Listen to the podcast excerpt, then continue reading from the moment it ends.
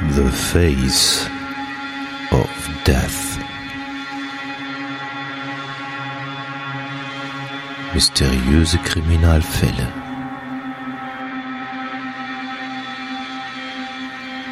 Der Podcast. The Face of Death.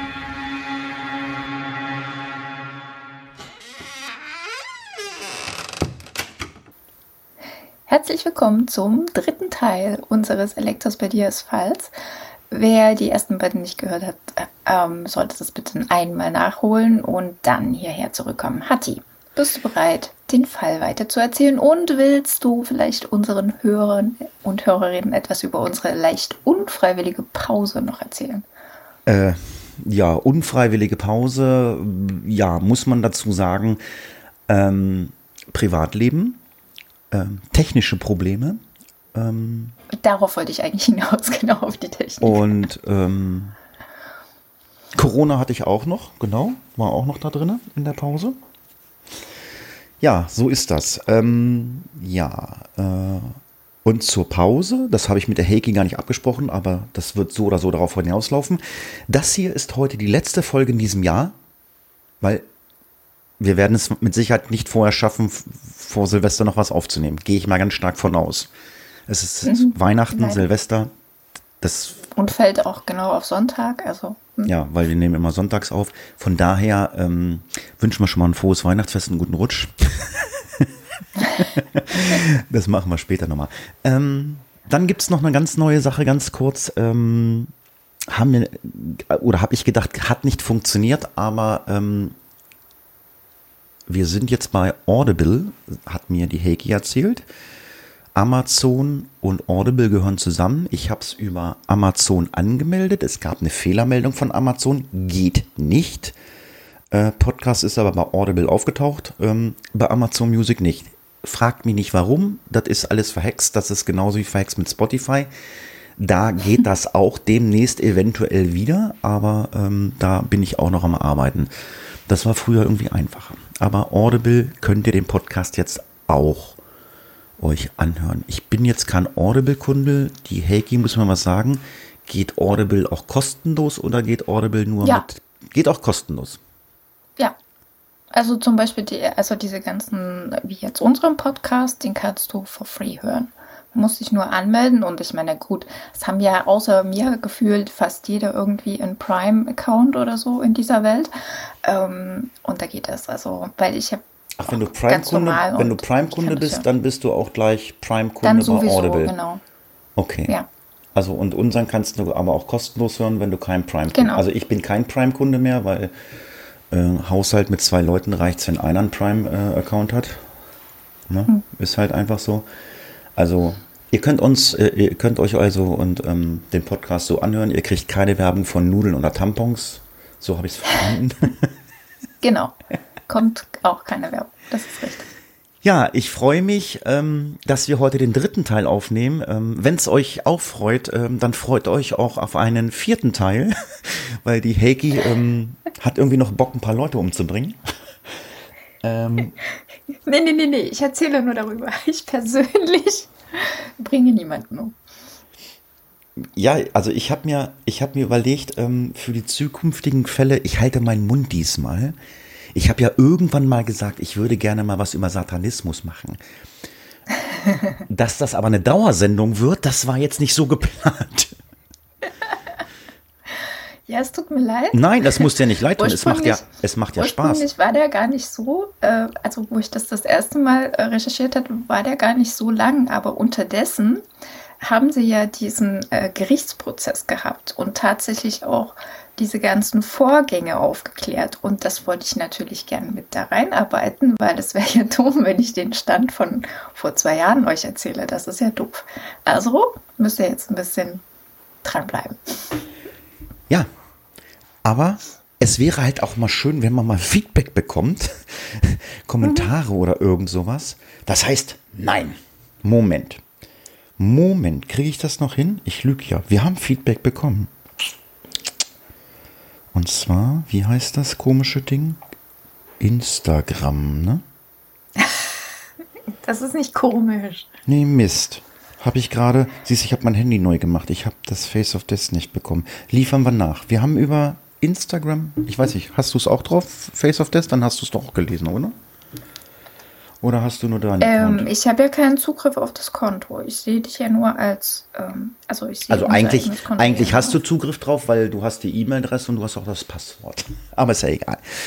Ja, aber es kommt ja jedes Mal. Sie müssen sich doppelt authentifizieren, bladiblub. Ach ja, das ist du ja. Weißt doch, ja, wie das ja, heute ja, ist. Stimmt, ja. Also wenn du dich da, wenn du das, ja, das ist ja nur einmal. Also wenn du dich, oder musst, oder musst du das jedes Mal eingeben? Das muss ich jedes Mal machen. Das ist halt. Aber ich habe hier einen, höre gerade die vorletzte Folge. Der Abgang könnte daran liegen, dass auf Spotify nichts mehr kommt, zum Beispiel. Bring Back Regelmäßigkeit, Output und Krimi-Rätsel mit Episode Ah, genau, das als. Dauergewinner. Ja, aber wie gesagt, Spotify spielt auch nicht ganz so mit.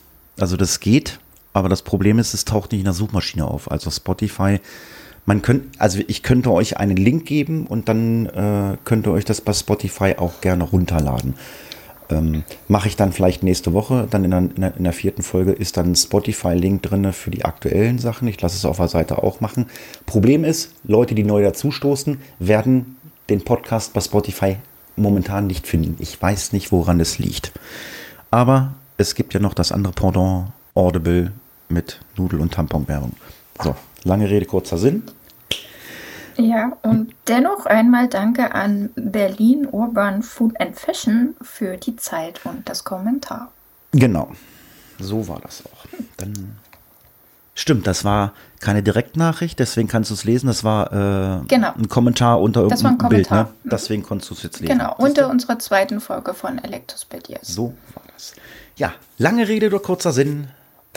Wir starten durch und hören erstmal in den Fall hinein. In der letzten Ausgabe haben wir euch dargelegt, wie Cecilia Stain geschickt ihr Netzwerk aus Lügen und Intrigen aufbaut, Menschen an sich bindet und beeinflussen kann, wie Electrospedias gegründet wird, welchen Zweck diese Gruppe offiziell hat und was für ähm, Cecilia persönlich wirklich nutzt. Heute geht es um den Auftakt der Mordserie. Ja, werdet ihr jetzt hören, wir werden ein paar Morde haben und ähm, ja, es werden noch ein paar dazukommen, aber dann in der nächsten Folge. Natascha gehörte zwar zum Freundeskreis von Ria und äh, ihren Kursen, doch wie im zweiten Teil berichtet, engagiert sich auch äh, Rias Gruppe für die Waisenkinder. Das hatten wir ja ein paar Mal angesprochen, die laut Cecilia aus den äh, satanischen Kreisen in Sicherheit gebracht werden sollten oder ge gebracht worden sind. So betete Natascha in ihren Pausen auf Arbeit für die Kinder. Sie schrieb sogar ein Gebet extra für diese Kinder, was Ria sehr beeindruckte und Natascha ermutigte, dieses Gebet mit der Gruppe zu sprechen. Wie genau Cecilia dieses Vorhaben in Erfahrung brachte, wurde nicht ausgeführt. Aber die hat natürlich gewusst, wie kann ich das mir zunutze machen.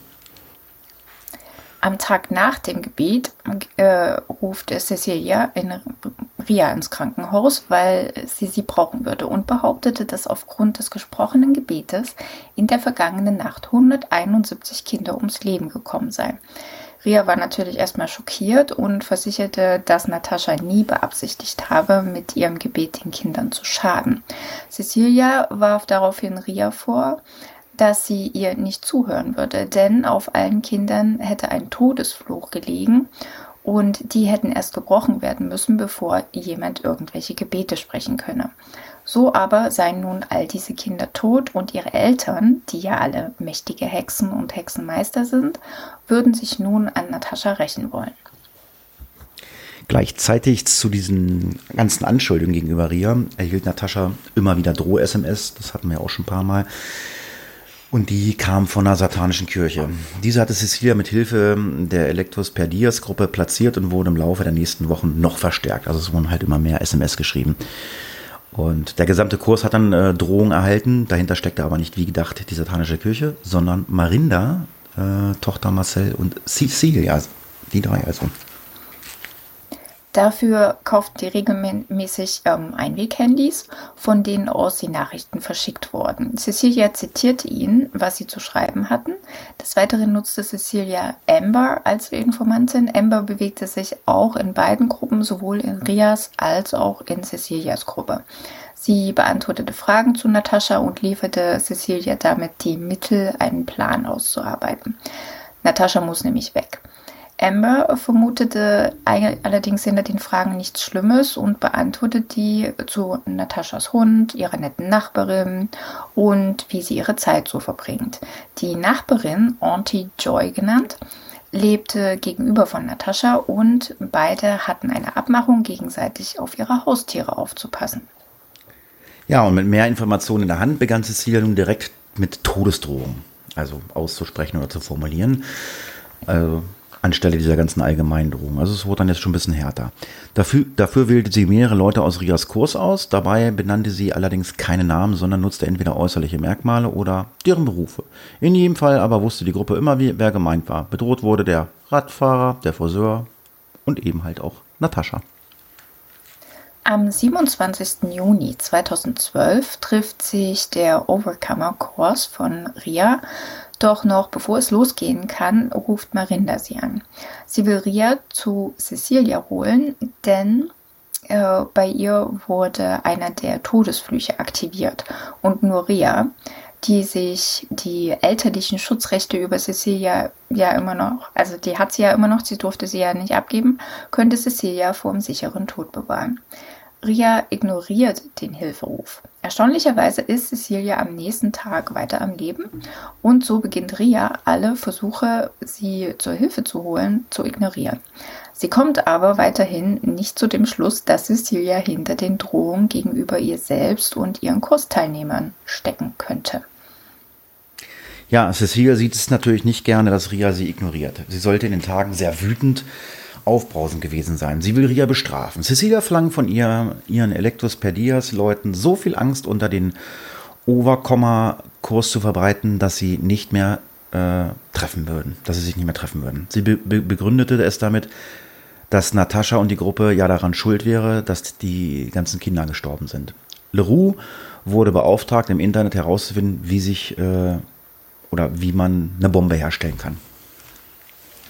Am 4. Juli 2012 gab es ein weiteres Treffen der Overcomer-Gruppe und Cecilia befand, dass es an der Zeit wäre, die selbstgemachten Bomben doch einmal auszuprobieren. Also offensichtlich war Leroux erfolgreich im Suchen. Marinda, Zack und Marcel fahren zum Haus, in dem das Treffen stattfinden soll.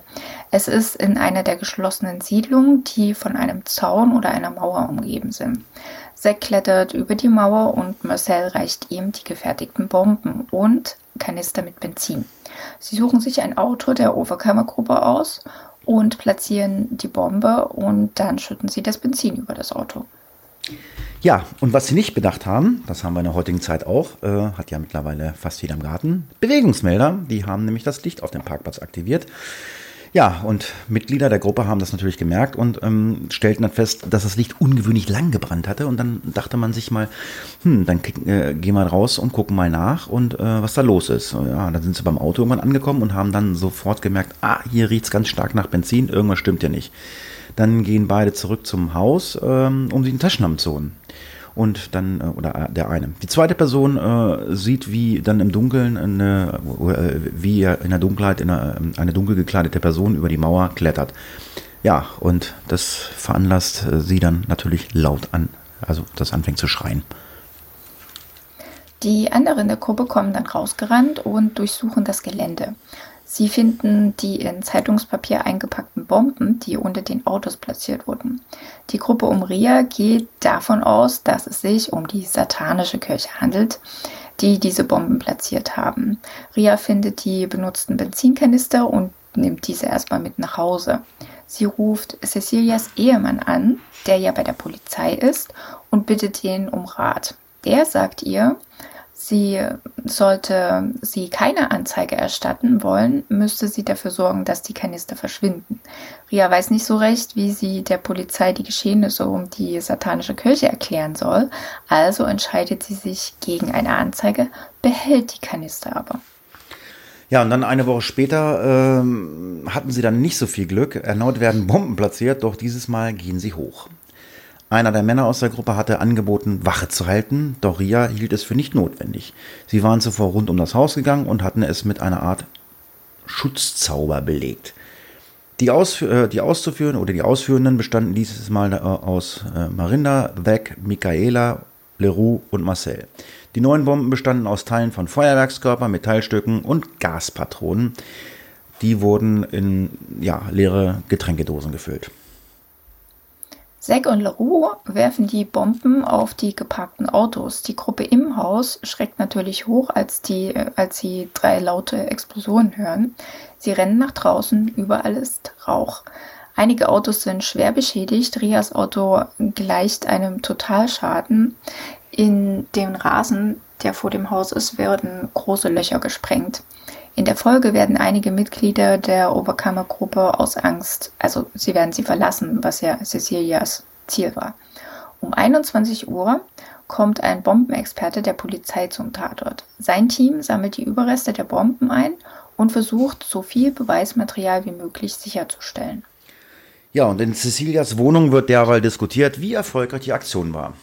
Die Gruppe ist durchaus zufrieden und plant direkt Ihre nächste Aktion. Am 15. Juli 2012 brennt Electus per Dias die evangelische oder brennt bei Electus per Dias die evangelische Kirche Leuchtturm. Dafür werden erneut selbstgebaute Bomben genutzt, die, diese, die diesmal doch noch effizienter waren. Zack ist es, ähm, der sie dann durchs Fenster geworfen hat und wird äh, bei seiner Flucht äh, vom Tatort äh, noch einen Zettel hinterlassen. Darauf steht, und wer beschützt dich jetzt? Fragezeichen. Ria kommt nach diesem Anschlag endlich dahinter, dass all ihre Nachrichten, E-Mails und Telefone von jemandem abgefangen werden. Daraufhin übermittelt sie Nachrichten nur noch über Dritte. Das letzte Treffen der Overkammer-Gruppe findet am 18. Juli in einem Restaurant statt. Die Polizei ist darüber nicht erfreut. Sie hätte es lieber gesehen, wenn sich die Gruppe an einem der bekannten Orte getroffen hätte, damit sie den Attentätern eine Falle stellen können. Nach dem Geheimtreffen und der Auflösung der Gruppe fährt Ria mit jemandem nach Hause. Doch sie überlegt es sich anders und will doch noch bei Cecilia vorbeigehen, um ihren eigenen Ersatzschlüssel von ihr abzuholen. Nicht, weil sie vermutet, dass Cecilia es ist, die ihr nach dem, also die ihr Leben manipuliert, sondern einfach, weil sie sich nicht mehr so oft sehen. Cecilia reagiert erstmal oberflächlich gelassen. Zu Hause angekommen, bietete Ria äh, ihre Mitfahrgelegenheit äh, an, noch zu warten. Sie möchte erst einmal prüfen, ob bei ihr in der Wohnung alles in Ordnung ist. Auf dem Weg zurück zum Parkplatz begegnet sie Marinda und Leroux. Beide sind außer Atem, beide tragen schwarze Hoodies und haben versucht, sich zu verstecken, als sie Ria entdeckt haben. Am Ende versuchen sie schnellen Schrittes an Ria vorbeizulaufen. Was Ria zu diesem Zeitpunkt nicht weiß, die beiden sind auf der Flucht von der Polizei. Marinda und Leroux hatten tatsächlich am alten Treffpunkt der Gruppe einen weiteren Anschlag geplant, wie die Polizei vermutet hatte, doch sie konnten knapp entwischen. Die Polizei ist nun aber überzeugt, dass weitere Ermittlungen angestellt werden müssen. Wenig später gibt Ria auch dann endlich diese gerade vorhin angesprochene Benzinkanister, die sie ja bei sich in der Wohnung aufbewahrt hatte. Es gelang, Fingerabdrücke zu nehmen und zu identifizieren. Es waren die von Marinda. Allerdings hatte die Kriminaltechnik die Fingerabdrücke nicht von den Kanistern bekommen, sondern vom Zeitungspapier, das um diese gewickelt war. Was am Ende dazu führte, dass Marinda zwar eine Verbannung erhielt, aber nicht in Haft blieb. Wahrscheinlich, und das ist äh, reine Spekulation von unserer Seite, hätte die Verteidigung argumentieren können, dass die Zeitung von jemand beliebigen Menschen hätte benutzt werden können, nachdem sie zum Beispiel in den Müll geworfen wurde. Eine einige, eindeutige Zuordnung äh, zu den Attentaten selbst wäre trotz der Fingerabdrücke auf der Zeitung so halt nicht möglich gewesen. Dafür hätte es noch weitere Indizien gebraucht. Marinda geht im Anschluss in, volle, äh, in die volle Offensive und verklagt die Polizei auf eine Million Rand wegen unrechtsgemäßiger Verhaftung. Allerdings hat sie damit überhaupt keinen Erfolg. Ria engagiert nun ein Treffen mit Cecilia in einem Café, um sich von allem loszusagen. Doch sie hat Sorge, dass sie beim Treffen oder dass, dass beim Treffen oder danach etwas passieren könnte. Nicht von Cecilia ausgehen, sondern weil Ria ja nur äh, nun der satanischen Kirche die Möglichkeit gibt, Cecilia anzugreifen. Daher bittet sie den Polizisten, äh, auch die Kanister, äh, der bei ihr die Kanister abgeholt hat, bei ihr in der Nähe zu bleiben, beim Gespräch zuzuhören und somit glaubwürdiger, als glaubwürdiger Zeuge zu fungieren. Doch der Polizist taucht trotz Zusage nie in diesem Café auf. Ria zieht das Gespräch dennoch durch und teilt Cecilia mit, dass sie nicht mehr, also dass sie sie nicht mehr sehen möchte und auch ähm, nicht mehr auf sie aufpassen möchte. Cecilia soll laut den späteren Aussagen Folgendes gesagt haben. Wenn du dachtest, die Bomben seien schlimm, dann mach dich auf etwas gefasst. Ab jetzt werden Menschen mit ihrem Leben bezahlen. Nach dem Treffen ruft Ria erneut den Polizisten an und fragt, warum er nicht wie abgemacht erschienen sei. Er hat eine schwache Ausrede, es zeitlich nicht geschafft zu haben. Ria berichtet ihm, dass beim Treffen mit Cecilia gesagt wurde, und er verspricht, ihre Angaben in der Akte zu vermerken, doch Ria hört nie wieder was dazu. Unterdessen hat sich Cecilia für das erste mögliche Todesopfer im äh, Namen von Electus Perdias entschieden. Natascha. Ihre Gruppe kann sie recht schnell überzeugen, denn Natascha spricht immer noch ihre Gebete, mit denen sie dennoch äh, den übrigen Waisenkindern nicht hilft, sondern schadet. Deshalb muss sie sterben. Die Warnungen durch die Bomben hätten nicht geholfen. Ria und ihre Gruppe würden außerdem gegen sie arbeiten, daher müsste Electus Perdias nun andere Maßnahmen ergreifen. Alle begriffen, was das für eine ernsthafte Angelegenheit war. Sie mussten nicht nur täglich um Cecilias Leben kämpfen, sondern auch die Waisenkinder mit allen Mitteln beschützen. Michaela ist die Einzige, die wagt, äh, Zweifel auszusprechen. Sie fragt, ob es denn wirklich einen, keinen anderen Weg gibt, als Natascha umzubringen. Nach späteren Aussagen lautete Cecilias Antwort entweder so oder ich muss mich der satanischen Kirche ergeben. Das wollte natürlich niemand in der Elektrospedias-Gruppe und eine Frau, die nicht so wichtig für die Geschichte oder die Geschicke der Welt wie und Gott war, konnte nicht der satanischen Kirche geopfert werden. Um das Vorhaben in, der, äh, in die Tat umzusetzen, nutzte Cecilia erneut Amber als Informationsquelle über Natascha. Wann, wie lange und wo arbeitet sie? Ist die Nachbarin tagsüber zu Hause oder unterwegs? Wie streng ist die Sicherheit rund um Nataschas Haus? Emma machte diese Fragen dann schon stutzig und sie fragte ihrerseits, warum Cecilia das alles wissen möchte. Diese erklärte ihr, dass Marinda demnächst in Nataschas Nachbarschaft vor Ort sei und sie besuchen wolle, als kleine Überraschung. Zack und seine Frau Michaela, Marinda, Leroux und Marcel fahren als nächstes zu Nataschas Wohnkomplex, um die Gegend auszukundschaften. Sie sollen zudem ihren Autos in der, also sie sollen mit ihren Autos in der Gegend herumfahren, um sich von den CCTV, also das sind die Sicherheitskameras, die kennt man vielleicht auch aus Großbritannien, aufzeichnen zu lassen. So würden sie später nicht als Ortsfremde von der Polizei verdächtigt werden. Leroux sollte zudem Nummernschilder stehlen und diese vor jedem Ausflug zu Natascha tauschen. Die Gruppe schaut sich die Sicherheitsvorkehrungen vor Ort genau an. Sie studieren den Plan der Security-Leute, wann und wie lange sie ihre Runden gehen, wann Pausen sind oder wann der Schichtwechsel ist. Cecilia stellt sich zudem sicher, äh, dass niemand die Aktivitäten äh, zu ihr zurückverfolgen kann, während sie gleichzeitig aber alle Informationen zu Natascha bekommt, äh, die sie verlangt. Alles sollte so aussehen, als ob die satanische Kirche für die folgenden Taten verantwortlich sei. Derweil erzählte sie Amber, dass sie sich Sorgen um Natascha mache. Sie würde sich in Gefahr bringen, weil sie diese Gebete für die Kinder sprechen würde. Und sie hatte Traumvisionen gehabt, in denen sie Natascha mit Blut im Gesicht gesehen hat. Trotz aller Vorbereitungen und Planern scheitert der erste Versuch, Natascha zu töten. Die Gruppe schmeißt sich in Kostüme, setzt Perücken auf und stattet die damals 14-jährige Marcel mit einem Taser aus. Sie soll Natascha überzeugen, das Tor zum Wohnkomplex zu öffnen, zu ihr gehen, sie dann mit dem Taser angreifen und dann die anderen reinlassen, um Natascha den Rest zu geben. Marcel klingelt also und erzählt die Geschichte, dass ihre Katze über die Mauer geklettert sei und ob sie nicht einmal nachschauen könnte, ob die Katze im Garten ist. Natascha erkennt Marcel nicht und lässt sie daher auch nicht durch das Tor. Sie bietet aber an, nachzusehen, ob die Katze in ihrem Garten sei. Nach einer Weile merkt Marcel, dass Natascha sich nicht meldet und dann klingelt sie halt nochmal. Natascha gibt ihr dann zu verstehen, äh, dass in ihrem Garten keine Katze ist und Marcel nicht reinkommen dürfe, um selbst nachzusehen. Damit fährt die gesamte Gruppe zurück nach Krügersdorp, ohne einen Erfolg verbuchen zu können. Sie brauchen also einen neuen Plan. Am 26. Juli 2012 starten sie einen neuen Versuch. Dieses Mal nutzten sie Nataschas Nachbarin äh, aus, um äh, sie aus ihrem Haus zu locken. Zack und Michaela machten sich auf zu Nataschas Wohnung. Dabei haben sie mehrere Messer, ein Hammer, ein paar gestohlene Nummernschilder und ein Geschenkpapier, ein eingeschlagenes Paket. Gegen 17 Uhr ist Natascha noch auf Arbeit. Sie e-mailt mit Ria. Es geht um einige Übersetzungen, die sie für Ria getätigt hat. Um 17.05 Uhr schickt Ria ihre letzte E-Mail an Natascha. Da hat diese aber das Büro bereits verlassen, nachdem sie sich schnell verabschiedet hatte. Sie fährt einkaufen, holt ein paar Lebensmittel und Getränke. Denn sie wollte noch Freunde besuchen. Oder es wollten Freunde noch zu Besuch kommen und man wollte zum, äh, gemeinsam Pizza essen. Das Ehepaar Valentine, also das sind Zack und Michaela, kommt derweil bei Nataschas Wohnkomplex an. An ihrem Auto sind die falschen Nummernschilder.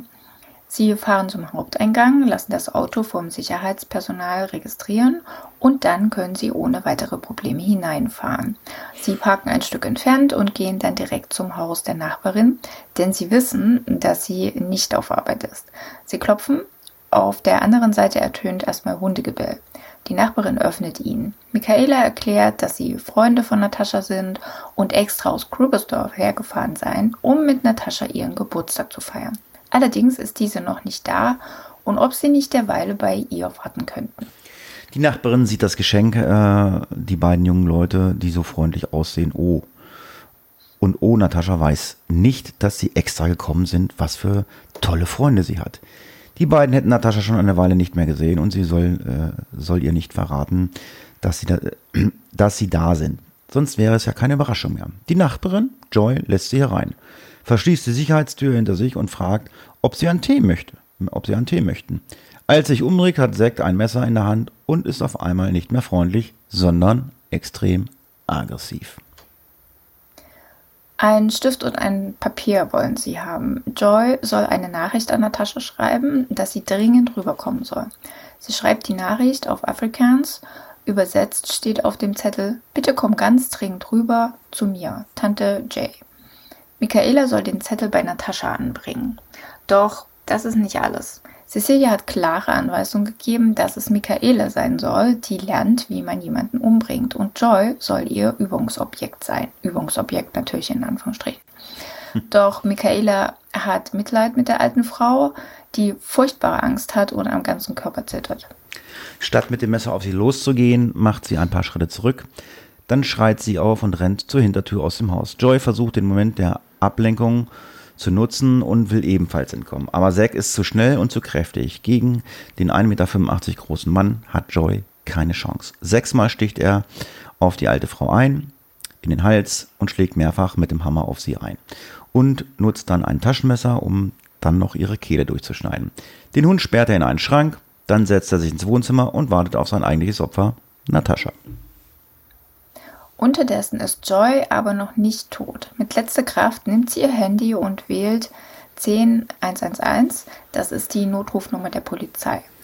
Sie robbt auf ihre Haustür zu und hinterlässt dabei eine Blutspur auf dem Boden. Sie will Natascha warnen, stirbt aber kurz bevor ihre Freundin an der Haustür steht. Es klopft. Zack öffnet die Tür, zieht sie in die Wohnung und greift Natascha sofort an. Der späteren Spurenlage zufolge hat sich Natascha heftig gewehrt. Zack sticht ebenfalls auf ihren Hals ein. Weitere Stiche werden im Gesicht und im Kopf gefunden. Natascha hat zudem viele Abwehrverletzungen an ihren Armen und Händen. Auch ihr schneidet er die Kehle durch. Zack verlässt dann natürlich das Haus durch den Eingang auf der Vorderseite und geht zum Auto, wo Michaela auf ihn wartet. Eine Nachbarin bezeugt später, dass sie sowohl Michaela gesehen hatte, die mit ihrer blonden Perücke aus der Hintertür lief, als auch die Schreie von Natascha gehört hat.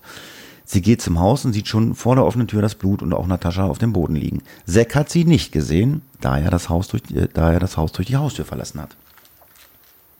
Vom Auto aus ruft Zack Marinda an und berichtet ihr ganz aufgeregt, dass sie den Auftrag erledigt haben und wie schnell und einfach alles gegangen sei. Marinda fragt, wer da neben ihm weint. Es ist Michaela und sie würden darüber noch sprechen. Marinda weist Zack an, dass er die benutzten Waffen unterwegs wegwerfen soll. Um 17.30 Uhr wird Natuschas Mutter zum Vorfall und zum Tod ihrer Tochter informiert. Auch die äh, Oberkammergruppe von Ria hat bereits gehört, was passiert ist. Ria fährt zum Tatort, kann aber nicht aus, kann aber dort nichts ausrichten. Amber ruft derweil Cecilia an und berichtet ihr unter Tränen, dass ihr die die Traumvision, die sie hatte, wahr geworden ist. Cecilia beruhigt Amber, damit sie ihr sagt, sie hat ähm, mit den Hexen gesprochen und daher kann sie Emma versichern, dass sie selbst nicht in Gefahr sei. Nach dem Telefonat wartete Cecilia auf, de, auf die Rückkehr von Zack und Michaela. Während er aufgeregt berichtet, wie er die beiden Frauen umgebracht hat, steht Michaela komplett neben sich und ist ja immer noch total schockiert. Zack berichtet Cecilia auch brühwarm, dass seine Frau den Auftrag nicht wie erwartet erfüllt hatte, sondern kalte Füße bekommen habe. Cecilia ist natürlich wenig begeistert, dass Michaela ihren Befehl nicht ausgeführt hat. Zu diesem Zeitpunkt hat niemand in der Gruppe oder gar Cecilia unter Verdacht, also keiner schätzt, dass sie das sind. Nataschas Vater vermutet die satanische Kirche dahinter und die Polizei glaubt an Ritualmorde und ermittelt entsprechend in diese Richtung und auch nur in diese Richtung.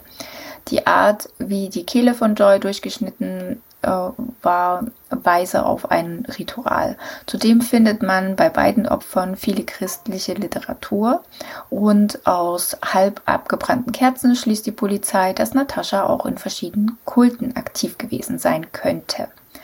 Auch bei Joy gehen sie davon aus, dass sie dem Okkultismus zum Beispiel angehörte, obwohl die alte Dame nachweislich in ihrem gesamten Leben keiner solchen Gruppe oder im Freundeskreis äh, niemanden hatte, der dem angehört hat. Ja, man hat auch festgestellt, dass aus dem Haus keine Wertgegenstände entwendet worden sind, obwohl einiges, äh, es hätte einiges gegeben. All dies führte äh, die Polizei zum Schluss, dass es sich um eine Tat mit satanischem Hintergrund handele. Ihre Hauptverdächtigen oder ihre Hauptverdächtige ist nun Ria. Die Ermitteln befragten die ehemalige Mitglieder der Überwinder durch Christusgruppe, um Hinweise, Indizien oder auch Beweise gegen Ria zu sammeln.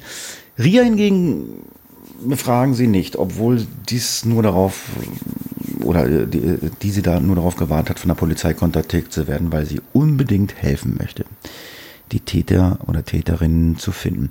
Nachdem sich weiter niemand bei ihr meldet, klingelt selbst bei der klingelt sie selber bei der Polizei durch und bittet um oder bittet ihre Hilfe an, die Ermittlungen zu unterstützen. Wir erinnern uns, bevor Ria ihre Kurse gegeben hatte, war sie ja eine Beraterin für die Polizei. Über einige Umwege und Verbindungen gelingt es ihr dann, in Kontakt mit Lieutenant Colonel X zu treten, der leitende Ermittler, dessen Name in den Akten eben nicht ausführlich benannt wird, sondern so steht er in den Akten als Lieutenant Colonel X. Ria erzählt ihm alles, was sie weiß, alles, von dem sie denkt, dass es ihm bei seinen Ermittlungen helfen könnte. Doch der interessiert sich gar nicht dafür. Er stellt hingegen Ria ganz andere Fragen. Fragen, die jemand gestellt werden, der unter Verdacht steht. Ria ist verwirrt. Sie hat gar nicht damit gerechnet, dass sie solche Fragen bekommen könnte. Nach einiger Zeit wird eröffnet, dass sie selbst die Hauptverdächtige sei. Jemand hat gesehen, wie eine Person mit kurzen, hellen Haaren davongelaufen ist, was auf Ria deutete. Lieutenant X macht Ria unmissverständlich klar, dass sie äh, überführt werden soll, äh, weigert sich aber gleichzeitig eine schriftliche Aussage von Ria aufzunehmen und den Akten beizufügen. Ria erinnert sich daran, dass Cecilia ihr einst erzählt hatte, dass die satanische Kirche oft ihre eigenen Taten unschuldiger Menschen in, der Schule, äh, in die Schuhe schieben würde. Sie ist der festen Überzeugung, dass ihr das gerade passiert ist. Kurze Zeit später bekommt Ria auch wieder Droh-SMS durch die satanische Kirche. Zwischenzeitlich hatte sie nachgelassen, doch nun fängt alles wieder von vorne an. In der ersten SMS wird ihr beschrieben, wie Natascha gestorben ist. Sie starb nicht betend, sie winselte erst im Gnade und dann quiekte sie wie ein Schwein. Eine Nachricht, die Ria schockierte. Danach wurde ihr angekündigt, dass es noch weitere Opfer geben würde. Doch du wirst nicht wissen, wer, wie und wann. Denn die einzige Person, die dir hätte helfen können, hast du davongejagt. Namentlich war natürlich damit Cecilia gemeint. Diese, ähm, die Nachrichten ließen Ria wissen, wo auch immer sie hingehen würde, sicher war sie nie und nirgends. Im Nachhinein kann gesagt werden, dass wenn die Polizei eine Aussage von Ria aufgenommen hätte und Ria ihnen damit so viel Vertrauen entgegengebracht hätte, diese SMS mit der Polizei zu teilen, dann hätte Electus Perdiers bereits an diesem Punkt gestoppt werden können. So aber wird nur eine Woche nach den Geschehnissen rund um die Morde an Joy und Natascha bereits die nächste Tat durch Cecilia geplant. Und die ist echt heftig. Innerhalb der Gruppe um Cecilia ändert sich nach den ersten beiden Morden ein bisschen die Dynamik. Also Amber gerät immer mehr ins Abseits der Gruppe. Wenn sie einen Raum betritt, werden Gespräche eingestellt, ihr werden nicht mehr alle Informationen weitergegeben und Marinda wie auch Cecilia verhalten sich ihr gegenüber abweisend. Gleichzeitig ändert sich auch das Verhalten von Michaela. Sie hat nun überall am Körper Tattoos, trägt nur noch schwarze Kleidung und ihr Make-up wird ebenfalls immer düsterer. Sie war nicht mehr die spontane, fröhliche Frau, die jeder kannte, beschreibt ihre Mutter später in einer Verhandlung. Ähm, sie verließ nur noch selten das Haus und zog sich immer mehr zurück. Etwas später schnitt sie ihre blonden, langen Haare kurz und färbte sie sich schwarz. Anfang August 2012 verkündete Cecilia ihre Gruppe, dass der Pfarrer, der Ria bei ihren Kursen geholfen und unterstützt hat, also als nächstes auf, äh, aus dem Weg geräumt werden müsste. Er sei genauso am Leid der Waisenkinder schuld wie Natascha mit ihren Gebeten und daher in, äh, eine Gefahr für Electus Perdias. Es wird vermutet, dass der Pfarrer in Wirklichkeit zum Ziel wurde, weil er die Aufmerksamkeit von Ria auf sich und sein Bibelwesen gelenkt hatte und sie daher nicht mehr voll auf Cecilia konzentriert waren. Er allein sei dafür verantwortlich, dass Ria von ihr äh, sich von ihr abgewendet hat und keiner der Gruppe kannte den 76-Jährigen. Sie wussten nur, dass er zu Rias Freunden gehörte. Erinnert euch an den Tag, an dem Ria zu uns kam und die Zeit vorher mit dem Pfarrer verbracht hatte. Sie glaubten an diesem, äh, an diesem Tag, oder sie glaubt an diesem Tag, sie sei Gott. Niemand der Gruppe konnte sich an diesen Tag erinnern, da er nie stattgefunden hatte. Aber nachdem Marinda zustimmend genickt hat, waren nach und nach auch die anderen der Meinung, dass es diesen Vorfall gegeben haben müsste. Also das ist schon so ein krasses Level an Manipulation. Es fasziniert mich. Cecilia verlangt also auch, den Pfarrer umzubringen. Marcel zieht ihre Stirn daraufhin in Falten und fragt, ob es nicht auch eine andere Lösung gibt als einen weiteren Mord. Diese Aussage zu den Geschehnissen kommt allerdings von Marcel selbst. Es ist also nicht ganz klar, ob sie sich tatsächlich bei den Gedanken an einen weiteren Mord unwohl fühlte oder ob sie es sagte, um ihre Verteidigungsstrategie der jungen und manipulierbaren Mitläuferin aufzubauen. Cecile hört die Zweifel nicht gern, aber auch nicht in Form von Fragen und erklärt ihrer Gruppe noch einmal, dass sie sich in einem Krieg befinden. Wir leben in der Endzeit, die Wut hat sich gegen Gott gerichtet, er tötet Menschen wie mich. In dem Satanismus oder um dem Satanismus zu entkommen wollen. Danach fährt sie mit einer Referenz zu äh, David fort, dem Gott befohlen hatte, zu töten, auch Frauen und Kinder. Und Gott habe ihr Cecilia nun befohlen zu töten, also müsste sie diese, müsste sie dieses auch tun. Laut Marcells Aussage beginnt die Gruppe nun an zu üben, wie man mit einem Messer zusticht oder wie man mit einer Axt richtig hackt. Dafür hatte Cecilia einen Schweinekopf aus der örtlichen Fleischerei besorgt. Die Übung fand in Cecilias Schlafzimmer statt. Pff, krank. Ich will gar nicht wissen, wie das ausgesehen hat. Ähm, durch die ersten Morde waren die Menschen in der Gegend vorsichtig geworden. Die Polizei war präsenter, die Nachbarschaft wachsamer. Pfarrer Dixon lebte mit seiner Frau in einer Art Reihenhaus, bei dem drei Parteien nebeneinander lebten. Zu Dickens, Dixons Hausteil führte eine lange Auffahrt. Es war mit einer Mauer umgeben und ein Tor musste passiert werden. Michaela mietete ein Auto und dann fuhr sie gemeinsam mit ihrem Mann Zack, Marinda und Marcel zum Haus des Pfarrers. Sie hatten gehofft, ihn überraschen zu können, doch Marcel, die zu diesem Zeitpunkt 14 Jahre alt ist, wird immer nervöser, ihr ist schlecht und sie fühlt sich panisch. So beschreibt sie es später in der Verhandlung. Die Gruppe hatte eine Abmachung getroffen. Sollte sich jemand nicht wohlfühlen, wird die Aktion abgebrochen und man wird gemeinsam zurückfahren, um es ein andermal zu versuchen. Sie hielten sich daran. Die Aktion Pfarrer Dixon töten wurde vertagt. Am 9. August 2012 ruft ein Mann beim Pfarrer an, der vorgibt, dass er spirituellen Rat bräuchte. Es ist unklar, ob der Anrufer Leroux oder Zack war. Pfarrer Dixon willigte ein und machte einen Termin für Montag, den 13. August um 15 Uhr. Sie wollen sich in einem Einkaufszentrum treffen. Diese Gruppe wollte, die Gruppe wollte diesen Termin sicherstellen, dass Dixon an diesem Tag vor der vereinbarten Zeit zu Hause sein würde. Der Pfarrer hatte also unwissentlich einen Termin für seinen eigenen Mord im Kalender stehen. An diesem Montag cancelte der Mann kurzfristig den Termin wieder. Sie gehen davon aus, dass der Pfarrer dennoch zu Hause sein müsste. Doch die Beobachtung des Tagesablaufs wusste die Gruppe, dass die Frau des Pfarrers erst später am Tag von ihrer Arbeit zurückkehren würde. Während sich Electrospadias bereit macht zuzuschlagen, erhalten die ehemaligen Overkammer-Mitglieder eine SMS mit dem Hinweis, dass bald ein Pfarrer sterben würde. In den Aufzeichnungen der Ermittelnden äh, ist nicht vermerkt, dass jemand eine, diese Droh-SMS gemeldet hat. Ria erhält eine etwas persönlichere Variante. In ihrer SMS steht, hast du dich von deinem Pfarrer verabschiedet? Ich hoffe, das hast du.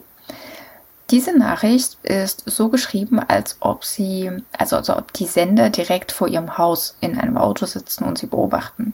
Durch die kürzlichen Morde Immer noch geschockt traut sie sich nicht, das Haus zu verlassen. Sie leitet aber die Nachricht an Lieutenant Colonel X weiter.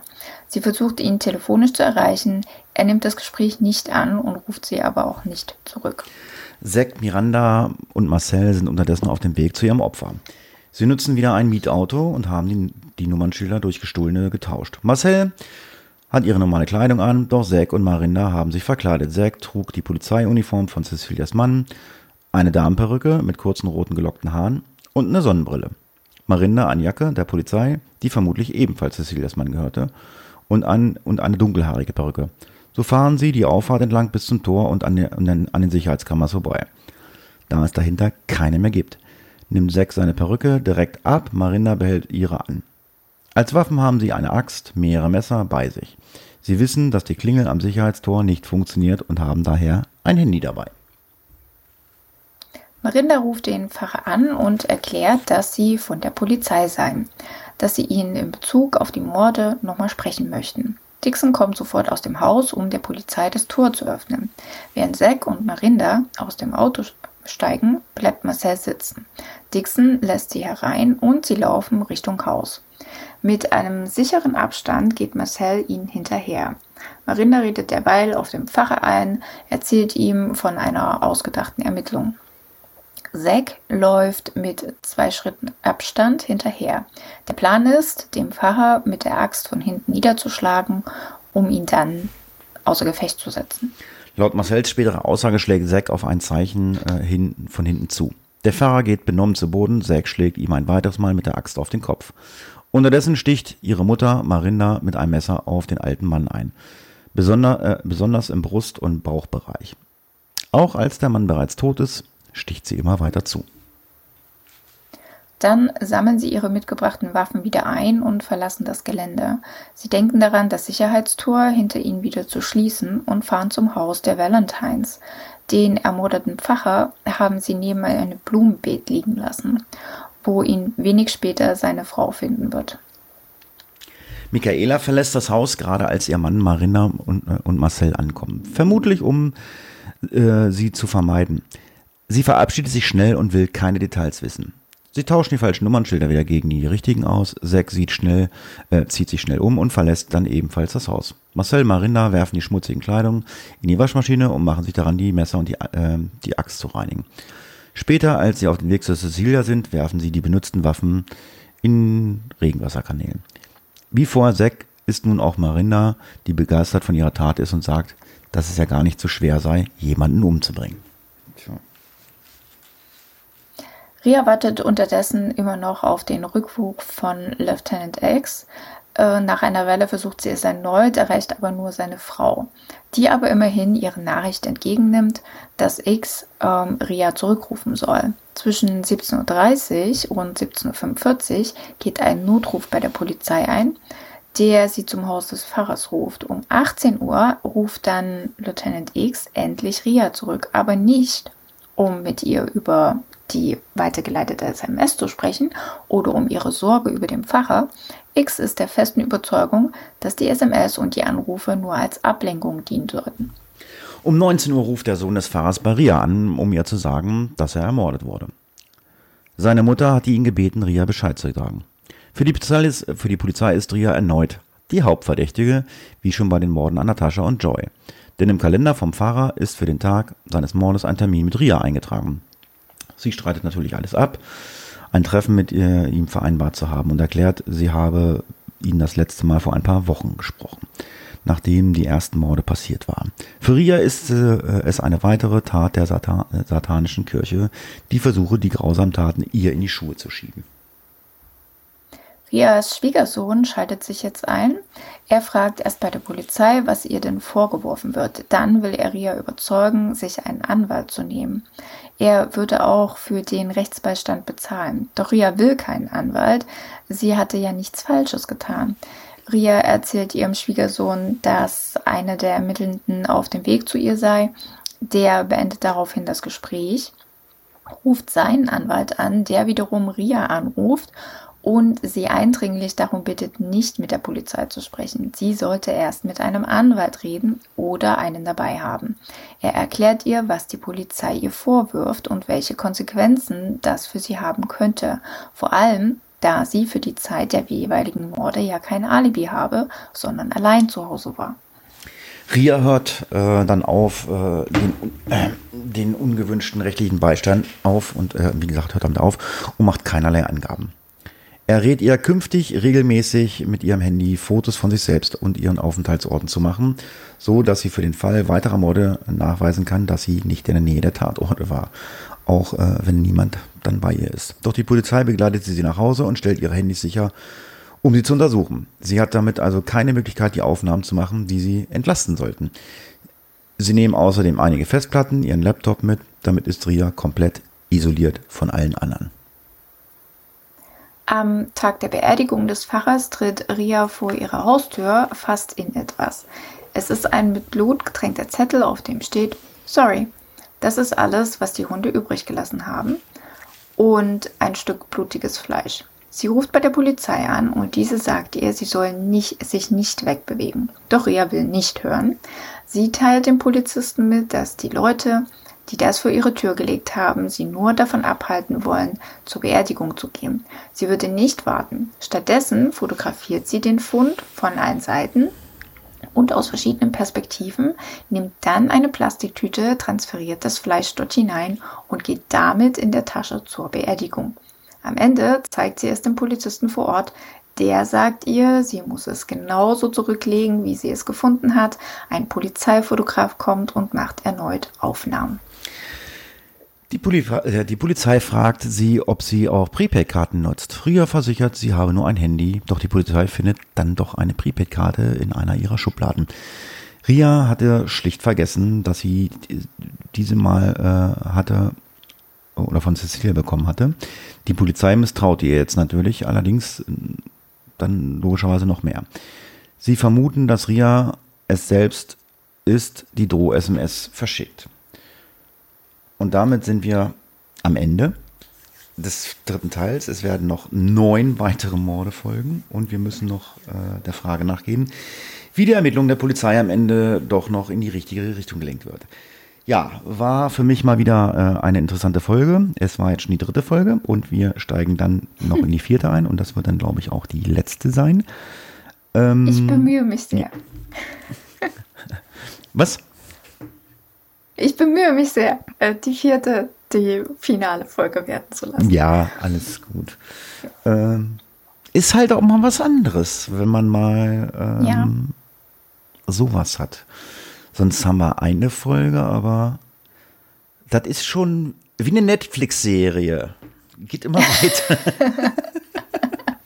Nur vielleicht ein bisschen faktenorientierter als äh, Netflix. Die heutigen Netflix-Serien, also manche, nicht alle, aber es gibt ja so einige.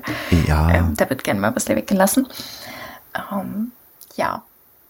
Also eine Miniserie, sagen wir es mal so. Sechs, sechs Teile sind eine Miniserie. Also du musst noch, noch ein bisschen was schreiben. Also in Großbritannien gibt es auch gerne mal so vierteilige äh, Serien. Podcast-Folgen. Ganz kurze Staffeln. Äh, nee, auch filmmäßig. Aber ja, äh, vielleicht wird dann der vierte Teil etwas länger, weil da muss ja so einiges reingepaust werden. Ja, alles Ähm, gut. Insgesamt finde ich es halt unglücklich, äh, wie sich Ria verhält und dann, dass die Polizei so auf sie eingeschossen ist. Das ist schon krass. Ja, das gibt's, glaube ich, öfter äh, so. Ich meine, keiner möchte beschuldigt werden, äh, ey, du bist eine Mörderin oder du bist ein Mörder. Ja, und man versucht das natürlich halt in die Richtung zu lenken, dass man sagt so, "Hm, ich war am Eiffelturm oder wo auch immer. ja, gut. Lange Rede, kurzer Sinn. Wir sind, wie gesagt, mit der Folge durch äh, und sind auch mit den Podcast-Folgen für dieses Jahr durch wie eingehend gesagt. Deswegen von meiner Stelle wünsche ich euch äh, noch eine schöne Adventszeit, ein frohes Weihnachtsfest und einen guten Rutsch ins neue Jahr. Und wir hören uns dann Anfang Januar 2024 wieder. Und wie immer hat die Heiki das letzte Wort. Tschüss! Ich wünsche euch auch schöne Feiertage, einen guten Rutsch. Knallt nicht so viel Zeug in die Luft. Bleibt gesund und dann hören wir uns 2024 wieder. Ciao. Case closed.